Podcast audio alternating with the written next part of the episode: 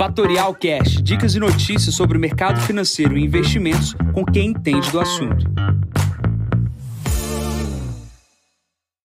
Bom dia, aqui quem fala é Jansen Costa, vamos para mais divisão de mercado, hoje é o número 670, hoje é dia 9 de fevereiro, quinta-feira, 7 e 15 da manhã. Resultados corporativos e melhora no sentimento do Brasil fazem o Ibovespa deslocar do mundo. Começando pela China, a gente vê em sinais de alta frequência uma recuperação do mercado chinês pós-pandemia. O que tem de informação e é relevante é que a retomada passa pelo consumo e não passa por setores de infraestrutura e construção civil. Obviamente isso é ruim aqui para Vale do Rio Doce, porque obviamente uma demanda menor por parte da China pode não puxar o preço do minério de ferro para novos patamares. Porém, a cotação vai na contramão e hoje sobe 2,62% no mercado de minério de ferro. O que a gente tem também vindo do país no dia de hoje é que à noite, próximo ali às 22h30, já no mercado fechado aqui no Brasil, temos a divulgação da inflação CPI chinês. Começando aqui também pela Europa, a gente teve a divulgação da inflação na Alemanha, ela veio abaixo das expectativas no cenário anual, 8,7 versus 8,9. Porém, a gente está vendo esse dado que é bem elevado, muito acima da taxa de juros. É, isso é negativo ainda, mas é melhor do que esperado. Porém, na comparação mês contra mês, a inflação veio em 1% contra 0,80% de expectativa. Porém, dados uh, de inflação melhor no ano botam a bolsa da Alemanha subindo aproximadamente agora 1,5%. Vindo da Europa também, o que, que a gente tem? A gente tem resultado corporativo de Credit Suisse. Credit Suisse está caindo 5% lá fora. Principal problema do banco, né? o banco tendo aí um prejuízo de 1,5 bi de dólares no trimestre. Outra coisa também que o, aqui, reportagem uh, da Bloomberg, é a retirada de dinheiro das pessoas do Credit Suisse, que pode agravar ainda mais o problema do banco. Tá? Lembrando aqui que nesse momento que eu estou gravando, há um summit é, um encontro dos líderes na União Europeia, que obviamente vai falar sobre juros e vai falar sobre uh, inflação no continente. Isso aqui deve repercutir mais tarde no nosso mercado, principalmente no mercado americano. De olho aí na moeda do euro. É, olhando para os Estados Unidos, a gente está tendo resultados corporativos sendo divulgados. Ontem o Uber fez lucro no último trimestre. E tivemos também falas de uh, membros do Fed, reforçando que a alta de juros ainda não acabou uh, e precisa controlar a inflação nos Estados Unidos. Isso derrubou as bolsas lá fora, S&P caiu 1,1% e o Nasdaq caiu 1,68%. Outro grande destaque do dia de ontem foi a queda de Google, caindo 5%. O Google foi tentar mostrar a nova ferramenta de comparação contra o chat GPT, que é a de inteligência artificial, e, obviamente, deu errado na apresentação. Gosto sempre de lembrar que outras apresentações também já deram errado e isso fez, fez com que as empresas de tecnologia uh, se revigorassem, ou seja, fizessem produtos ainda melhores. Tá? Então, uma, uma queda das ações assim é importante ficar de olho, porque nem sempre Google dá esse vexame que deu ontem. Olhando para o Brasil, ontem o grande destaque do dia foi o resultado de Itaú. É, Itaú é, provisionou ali no balanço o problema de Americanas, Porém, se não tivesse provisionado, teria tido resultado em linha com as expectativas do mercado.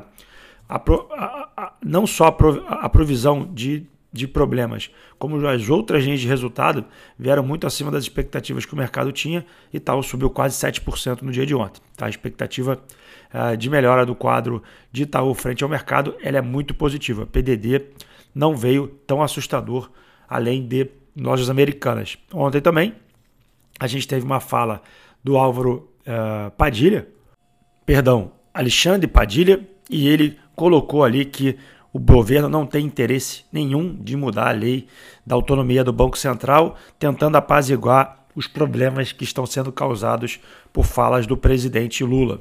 Tá? Obviamente, essa disputa é uma disputa política. Acho que as pessoas precisam parar de falar de coisas que não sabem Economia não é uma questão política, economia também é quadro técnico e, obviamente, o Padilha colocou essa posição muito bem colocada. Outra também questão importante foi Roberto Campos Neto sinalizando que os avanços, a tentativa que o Haddad está tentando fazer no arcabouço fiscal pode melhorar a visão de longo prazo. O que aconteceu ontem, os DIs uh, ah, caíram, né, fecharam, e as NTNBs também fecharam 0,10 pontos percentuais. Tem muita coisa para melhorar ainda, mas é importante a gente ficar de olho nessa melhora do quadro da pressão na curva de juros. Outra questão também que saiu ontem uh, importante foi dados de produção da Petrobras. Eles vieram em algumas linhas muito bons, é, porém, ali o destaque fica para a queda na produção uh, de gás. Né? É, ontem também é, tivemos resu outros resultados corporativos, como o de Clabin, que veio abaixo das expectativas, mas o mercado gostou e hoje a gente também tem mais resultados corporativos. Alpargatas, Bradesco, Porto Seguro, TIM, são grandes destaques aqui no dia.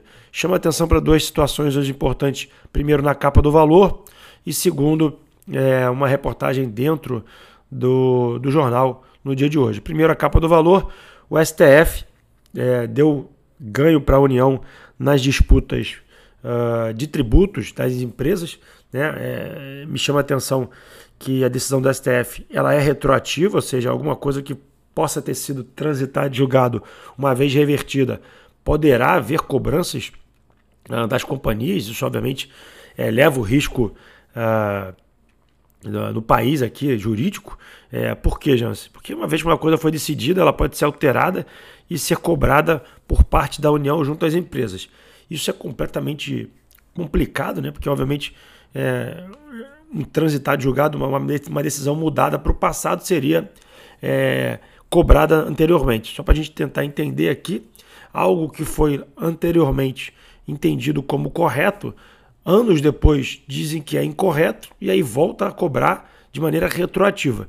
Isso é meio ilógico, porque várias posições no mundo já mudaram, e aí eu gosto de fazer sempre uma comparação para as pessoas entenderem, já foi é, correto fumar em ambientes fechados. Né? E obviamente isso causou muitos prejuízos para as pessoas que fumavam dentro dos ambientes. Uma vez que isso foi proibido, imagina cobrar retroativamente os problemas do passado de uma coisa que era liberada normalmente. Não faz muito sentido. Isso me dá estranheza, eu tenho até medo de falar sobre isso.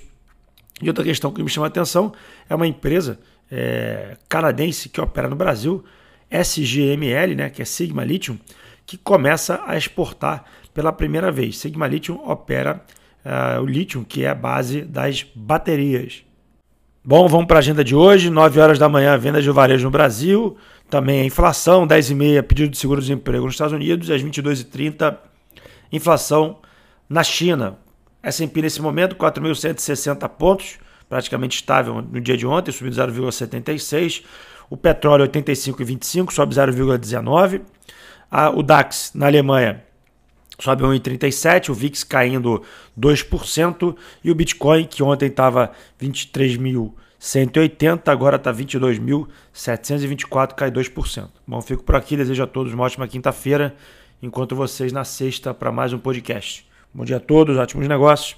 Tchau, tchau. E esse foi mais um Fatorial Cash. Para mais novidades e dicas sobre o mercado financeiro e investimentos, siga Fatorial no Instagram, @fatorialinvest. Para conteúdos exclusivos, entre no nosso Telegram, Fatorial News Informa. Para saber mais sobre a Fatorial, visite o nosso site fatorialinvest.com.br.